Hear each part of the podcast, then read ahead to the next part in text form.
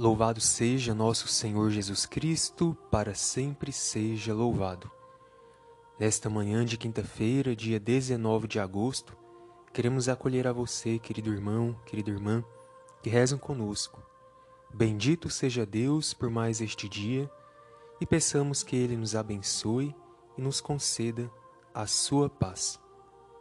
Queremos hoje rezar de modo especial por todas as vocações de nossa igreja.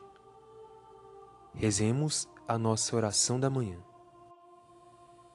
Em nome do Pai e do Filho e do Espírito Santo. Amém. Senhor, na beleza deste dia que nasce, venho pedir-te paz, sabedoria e força. Hoje quero olhar o mundo com olhos cheios de amor, ser paciente, compreensivo, humilde, suave e bom ver teus filhos por trás das aparências como tu mesmo os vês, para assim poder apreciar a bondade de cada um.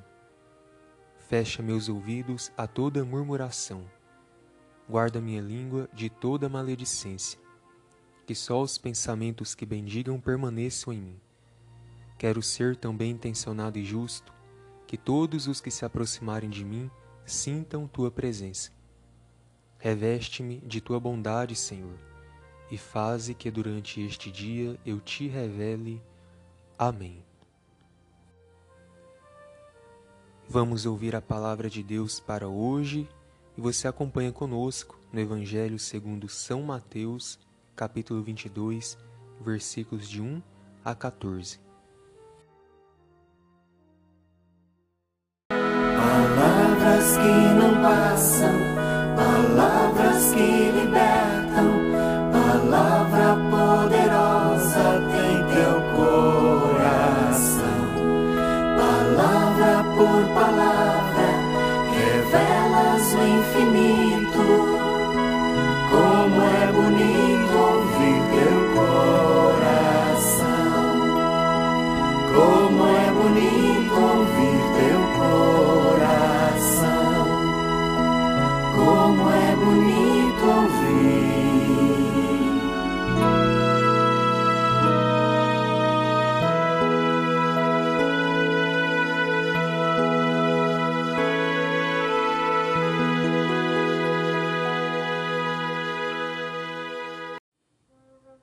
O Senhor esteja convosco, Ele está no meio de nós. Proclamação do Evangelho de Jesus Cristo segundo Mateus Glória a vós, Senhor. Naquele tempo, Jesus voltou a falar em parábolas aos sumos sacerdotes e aos anciãos do povo, dizendo: O reino dos céus é como a história do rei que preparou a festa de casamento do seu filho. E mandou os seus empregados chamar os convidados para a festa, mas estes não quiseram vir.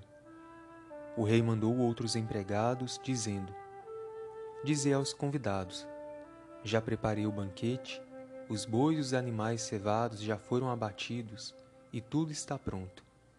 Vinde para a festa. Mas os convidados não deram a menor atenção. Um foi para o seu campo, outro para os seus negócios. Outros agarraram os empregados, bateram neles e os mataram. O rei ficou indignado e mandou suas tropas para matar aqueles assassinos e incendiar a cidade deles. Em seguida, o rei disse aos empregados: A festa de casamento está pronta, mas os convidados não foram dignos dela. Portanto, ide às encruzilhadas dos caminhos e convidai para a festa todos os que encontrardes. Então os empregados saíram pelos caminhos e reuniram todos os que encontraram maus e bons. E a sala da festa ficou cheia de convidados. Quando o rei entrou para ver os convidados, observou ali um homem que não estava usando traje de festa e perguntou-lhe: Amigo, como entraste aqui sem o traje de festa? Mas o homem nada respondeu. Então o rei disse aos que serviam: Amarrai os pés e as mãos desse homem e jogai-o fora, na escuridão. Ali haverá choro e ranger de dentes, porque muitos são chamados, e poucos são escolhidos. Palavra da salvação. Glória a vós, Senhor. Estimados irmãos e irmãs, a imagem do banquete nupcial era um jeito muito popular de imaginar como seria a vida no reino que está para vir. O rei representa Deus Pai e o Filho, Jesus. O convite feito pelo primeiro grupo de servos, que eram os profetas, foi recusado. Mas o convite feito pelo segundo grupo de servos, talvez poderíamos dizer João Batista e Jesus, encontra indiferença e esses mensageiros acabam também executados. A mera aceitação do convite não garante a participação no banquete como deixa claro o evangelho que ouvimos. Espera-se que os convidados venham com as vestes limpas e cuidadas. Portanto, deixemos que esta palavra de hoje nos ajude em nossa preparação para o grande banquete que estamos esperando.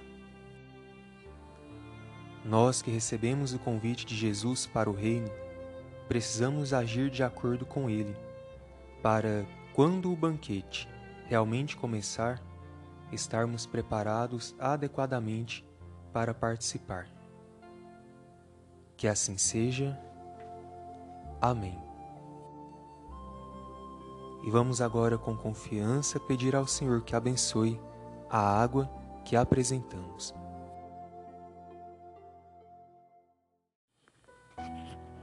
A nossa proteção está no nome do Senhor que fez o céu e a terra. Oremos. Ó Pai eterno, Deus de amor e bondade, nós os pedimos humildemente, abençoai a água que vossos filhos e filhas vos apresentam nesta manhã.